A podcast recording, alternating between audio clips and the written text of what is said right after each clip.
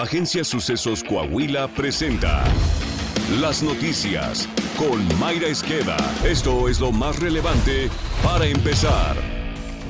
Política. Con el objetivo de buscar la candidatura a la gobernatura de Coahuila, Manolo Jiménez Salinas presentó su renuncia al cargo de secretario de Inclusión y Desarrollo Social. Quiero que Coahuila siga hacia adelante, que siga siendo un referente nacional en seguridad y desarrollo. Quiero conservar lo bueno que tenemos e innovar y cambiar lo que haya que mejorar. Estuve por la mañana con mi amigo el gobernador Miguel Riquelme para agradecerle por la oportunidad de trabajar en, su equipo. Quiero informarles que le presenté mi renuncia porque he tomado la firme decisión de buscar la candidatura a la gobernatura de Coahuila. Esto basado en el amor por esta tierra bendita, en la experiencia que tengo para gobernar y en la fórmula mágica que siempre me ha funcionado, hacer equipo con la ciudadanía. Vamos por una gran alianza ciudadana. Tocaremos también la puerta de diferentes partidos políticos para conformar un frente invencible. A partir de hoy, la causa que nos une se llama Coahuila. El gobernador Miguel Ángel Riquelme Solís le deseó la mejor de las suertes a Jiménez Salinas. Señaló que su administración será cuidadosa de respetar la ley y generando las condiciones necesarias para que las y los coahuilenses emitan con seguridad su voto el próximo 4 de junio. Manolo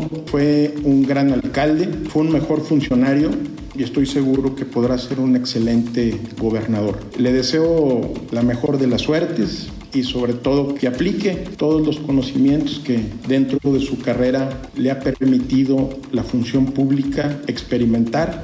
Nacional. La propuesta de campaña del hoy presidente López Obrador de acabar con los gasolinazos sigue sin cumplirse. 2022, el precio de la gasolina verde registró un precio promedio de 21.55 pesos por litro, lo que representó un incremento de 7.3% a tasa anual, según datos de la consultoría Petrointelligence. En el caso de la gasolina premium, el precio promedio fue de 23.68 pesos por litro, lo que significó un incremento anual de 8.7%. Para el diésel el precio promedio fue de 23.26 pesos por litro, lo que representó un incremento anual de 8.4%. En diciembre pasado, la tasa de inflación mexicana alcanzó 7.82% a tasa anual, el mayor nivel para un cierre de año en 22 años y lo que va del siglo, informó el Instituto Nacional de Estadística y Geografía. Mientras tanto, el índice de precios subyacente, considerado un mejor parámetro para medir la carestía de los productos, subió un 0.65% mensual y un 8.35% anual, detalló el INEGI. Los precios al consumidor cerraron en 2021 con una alza del 7.36%, un nivel no visto en dos décadas. Para 2022, el dato es más del doble de la meta del 3% anual que establece el Banco de México, que para afrontar la subida de precios ha elevado 13 veces la tasa de interés hasta un récord de 10.5%.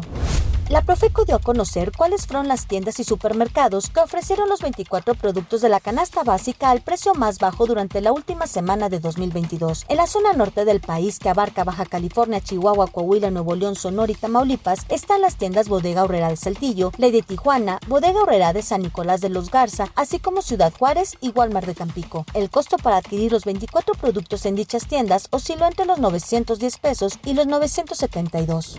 Durante los trabajos de la reunión bilateral México-Estados Unidos, López Obrador reclamó al gobierno norteamericano lo que consideró como el olvido y abandono en el que han tenido hacia los países de América Latina y el Caribe. El presidente Biden respondió al reproche y le observó al mandatario mexicano que su país es el que más dinero ha invertido en otras naciones y no solo de este continente. Los Estados Unidos brinda más asistencia al exterior que cualquier otro país, todos juntos, en todo el mundo, no solamente en el hemisferio, sino a todo el mundo, afirmó el presidente demócrata. Además, Joe Biden le subrayó a López Obrador la necesidad de profundizar las acciones en contra del tráfico del fentanilo. Biden recalcó que el fentanilo, que es producido y distribuido por carteles mexicanos, representa una plaga que solo en la Unión Americana ha matado a 100.000 personas.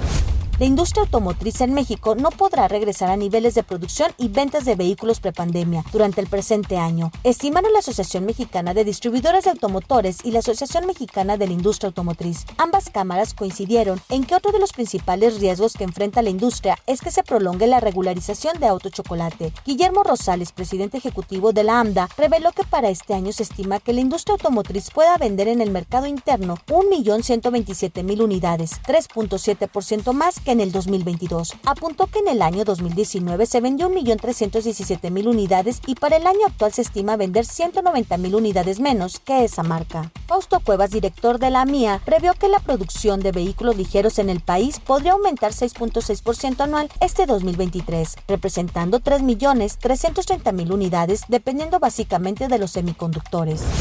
En Guerrero fueron localizados cinco cuerpos desmembrados bajo un puente en la carretera federal Acapulco-Tierra Colorada. En el sitio se encontró un auto quemado, en cuyo interior estaba un torso humano calcinado. A un lado, junto al puente, se encontraron bolsas de plástico con los restos humanos. Trascendió que las víctimas eran de sexo masculino.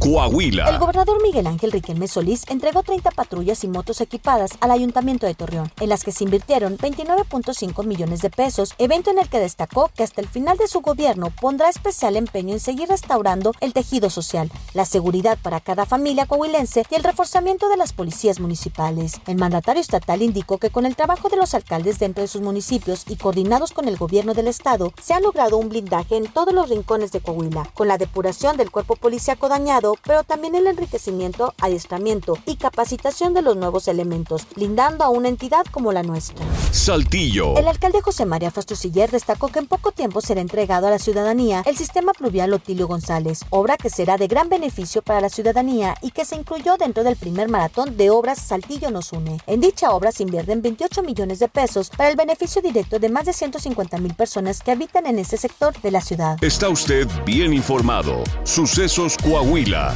Síguenos en Spotify, Amazon Music, Apple Podcast, Google Podcast, YouTube, Facebook, Twitter e Instagram.